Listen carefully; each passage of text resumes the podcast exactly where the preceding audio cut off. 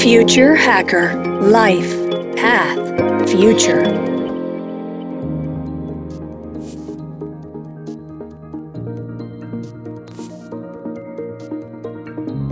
Bem-vindo de volta aqui ao Future Hacker, papo ótimo aqui com Érico Andrei. Érico, vamos falar um pouco de, dessa comunidade de software livre, né? Qual o papel de uma comunidade? Quer dizer, ela é ativa ou é passiva no ponto de vista de investimento e capacitação? Olha, ótima pergunta. Open source, código aberto, você tem vários sabores. Posso te dar dois grandes exemplos, eu acho que, aliás, dois grupos de exemplos. Um é uma comunidade que é open source, open source, ela é gerida por uma fundação, fundação baseada nos Estados Unidos, baseada em Delaware, e ela é sem fins lucrativos, tem uma série de regras que você tem que seguir. E esse tipo de comunidades open source, eles têm uma dinâmica. Você tem um outro tipo de comunidade open source que são empresas que lançam um produto open source super uh, bem sucedido, mas elas são donas de tudo. O código é aberto, só que ela pode mudar, tomar a decisão de, por exemplo, mudar o licenciamento ou criar regras para complicar ou que outras empresas façam dinheiro com isso.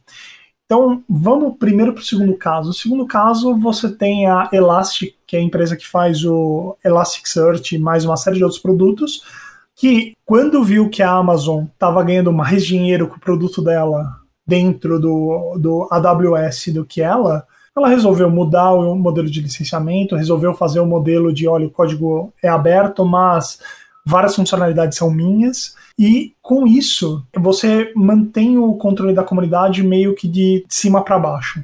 Quando a gente fala do mercado, por exemplo, de sistema de gestão de conteúdo, o melhor exemplo é o WordPress, onde você tem uma empresa que é dona do WordPress, apesar de você ter uma comunidade que colabora e funciona super bem ao redor. nesse cenário onde eu tenho a empresa gerenciando, você normalmente tem um papel muito mais ativo de evangelização da empresa para baixo, porque aí você vai ter recursos de marketing, você vai ter verba, você vai ter pessoas que o job description delas é evoluir a comunidade, evoluir o software em volta da, da empresa. Quando você vai para o modelo open source raiz, você já sofre um pouquinho mais. Você vai ter uma fundação, essa fundação ela é limitada pelas regras, né, pela, pelas bylaws dela, elas normalmente atuam como garantidoras de um playing field para todo mundo.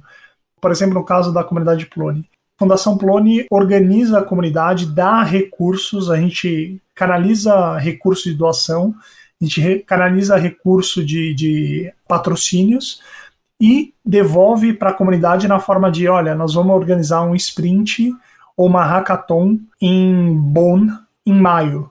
Então a fundação coloca lá 10 mil euros para levar pessoas do mundo todo para lá, ou para organizar hospedagem, ou para produzir material e por aí vai. Só que todo mundo que está envolvido na fundação é voluntário. Você gera um problema sério de, de comprometimento. Você tem fundações que cresceram tanto, ou que a, o produto cresceu tanto, que elas conseguiram se profissionalizar. A fundação que mantém a linguagem de programação Python, a Python Software Foundation, hoje é uma pequena empresa. E é uma pequena empresa que tem dinheiro do Google, da Microsoft, do Facebook, de grandes empresas, então assim, eles têm um caixa para fazer um trabalho mais profissional. No geral, comunidades funcionam com base em voluntários. Esses voluntários eles têm várias razões diferentes para colaborar. Alguns deles é da natureza, é aquela pessoa que vai parar o que está fazendo para te ajudar, independente se ela trabalha com software ou ela está dando informação na rua. E tem gente que faz isso para alavancar a carreira. Você, quando está gerenciando a comunidade, você tem um papel assim de liderança, você sabe que os perfis variam, mas o seu objetivo no final é ter um, resultado. Inclusive, cara, assim, né? Como eu também acompanho, né, você, a gente já se conhece há muito tempo, cara, e assim, o que é interessante, quer dizer, desde que te acompanho na comunidade Plone, é essa organização, essa descentralização, essa colaboração que vocês falam, quer dizer, enquanto agora a gente está falando um pouco nisso, você já fala isso há 20 anos, né? Quer dizer, vocês trabalham com colaboração e, e de decisão descentralizada há muitos anos, há muitos anos. E o interessante, cara, que são teoricamente duas, duas práticas, duas características muito interessantes para a própria plataforma blockchain, né? Quer dizer, você precisa ter descentralização, você precisa ter é uma maneira também de colaboração, etc. Você vê, vocês, vocês pensam em assim usar esses ativos, né, desse conhecimento, da forma de, de, de trabalhar em, de forma colaborativa para outros projetos, para outros pleitos ou não? Vocês ficam especificamente no, no projeto que, que, para que foi criado? Agora falando, usando meu chapéu de presidente da Fundação Plone, a Fundação Plone ela, a, ela começou mantendo o CMS Plone. Ao longo do tempo a gente fez um, absorveu uma outra fundação de software livre, que era a Zopt Software Foundation, trouxe eles para dentro, que era de um sistema de, de é um application server, um sistema de para desenvolver aplicações. A gente tem outros produtos debaixo do nosso guarda-chuva. E pessoas que são da fundação ou que são muito próximos à fundação, eles iniciaram projetos, por exemplo, no espaço de blockchain. Tem um grande amigo, o Miko Otama, que ele é um especialista em ICO, em criação de token, NFT, algo trading, por aí vai, e ele está evangelizando isso há 10 anos.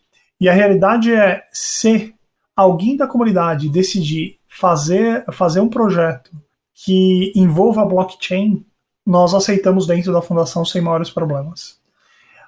Como CMS, existem várias, várias empresas dentro do nosso ecossistema que implementam soluções em blockchain integradas com o CMS, principalmente para controle de, de, de, licenciamento de imagens e por aí vai. Mas aí é, um outra, é uma outra questão. Quando você estava falando, inclusive, de colaboração, eu queria até mencionar uma característica da nossa comunidade. Ao longo dos anos, nós desenvolvemos um, um modelo onde as empresas competem, mas elas também colaboram.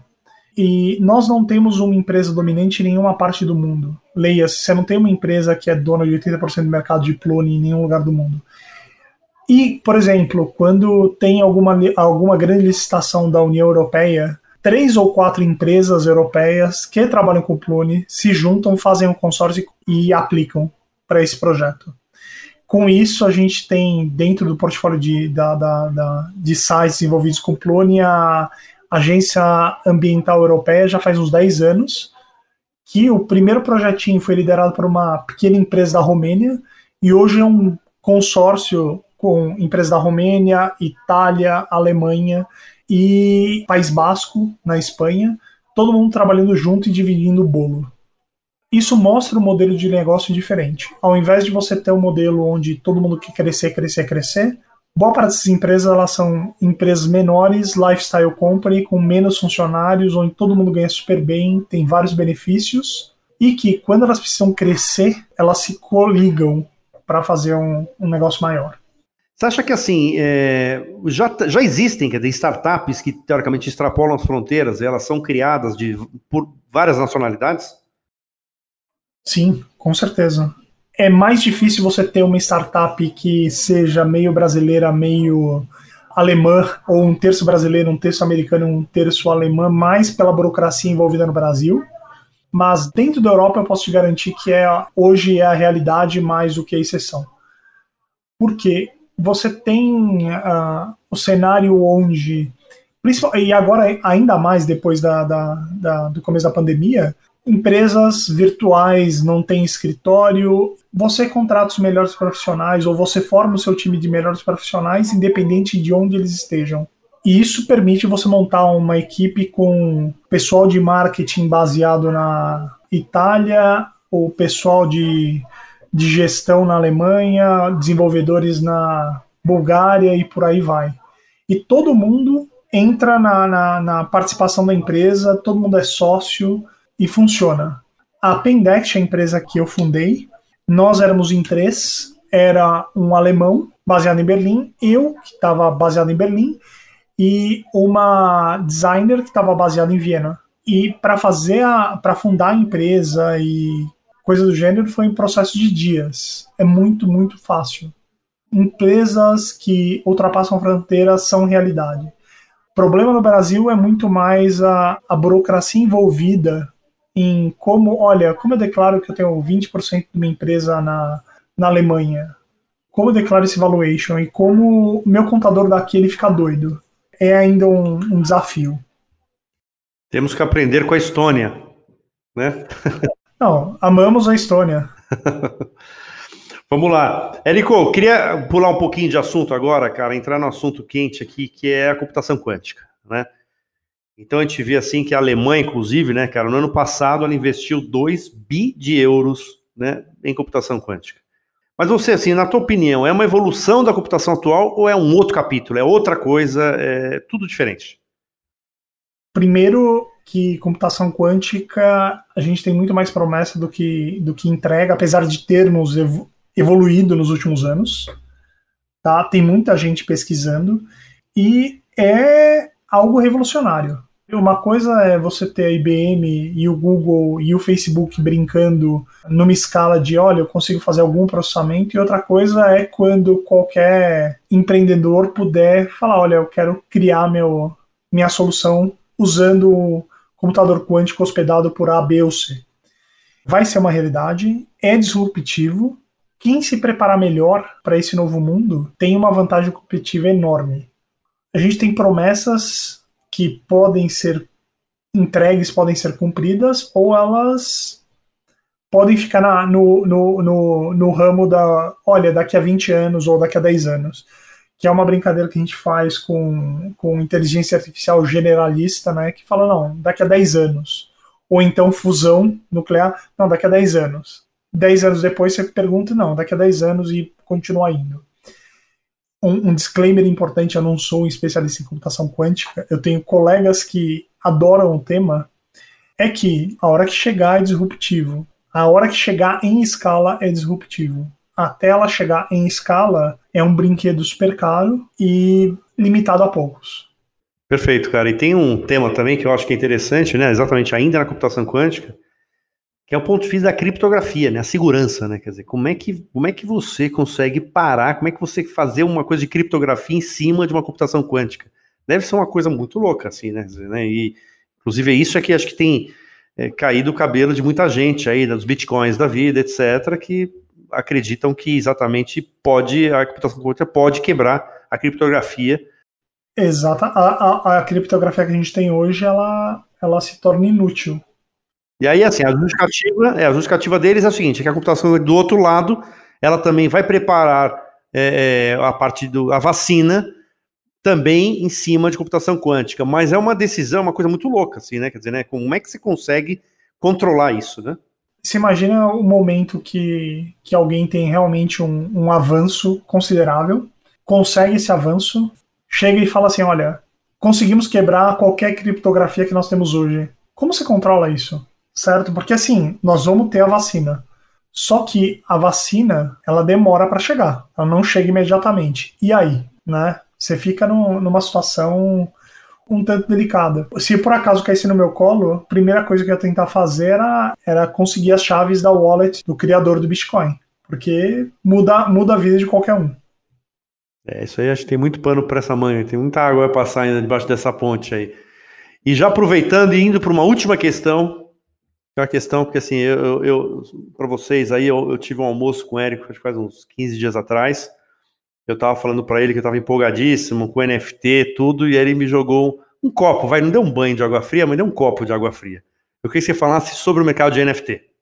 Inclusive, para os ouvintes, nesse mesmo almoço, o André me perguntou o que eu achava do mercado de tecnologia na, na Ucrânia, que eles tinham ótimos desenvolvedores tal, e uh, eu espero que todos eles tenham saído a tempo. Mas NFT, como tecnologia, ela, a primeira coisa assim, eu, eu vejo valor em NFT principalmente para bens digitais que você possa rastrear, como uma forma de rastreio. Certo? Isso impede que alguém vá lá e faça uma cópia? Não. Que é a brincadeira de todo mundo, olha, o pessoal que comprou os, os NFTs do macaquinho bonitinho tal, e aí vai lá alguém, botão direito, salvar como e fala, pois é, roubei. A grande questão de NFT é achar um uso real. Hoje é muito especulativo.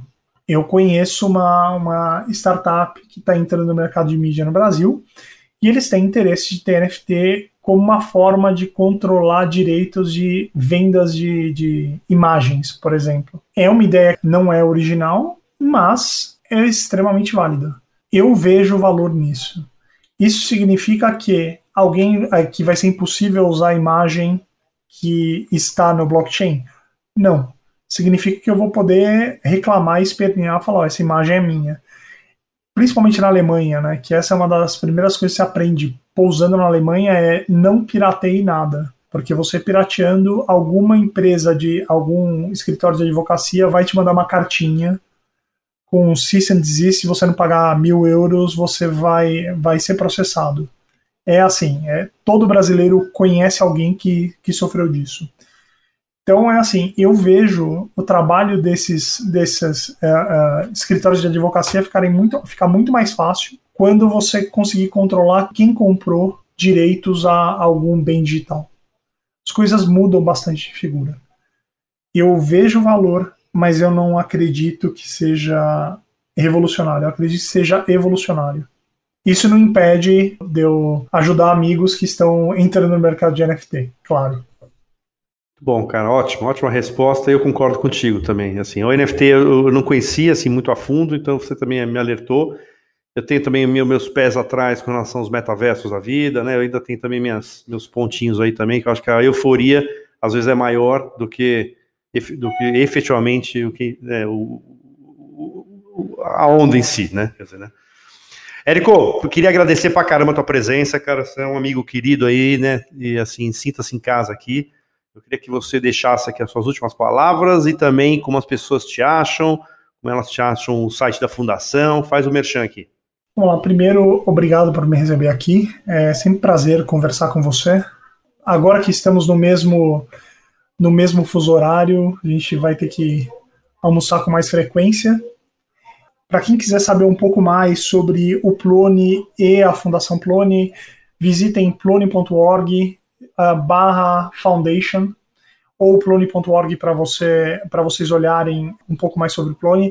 Inclusive, falando sobre comunidade, hoje nós temos um esforço dentro da comunidade que é para atualizar o site plone.org.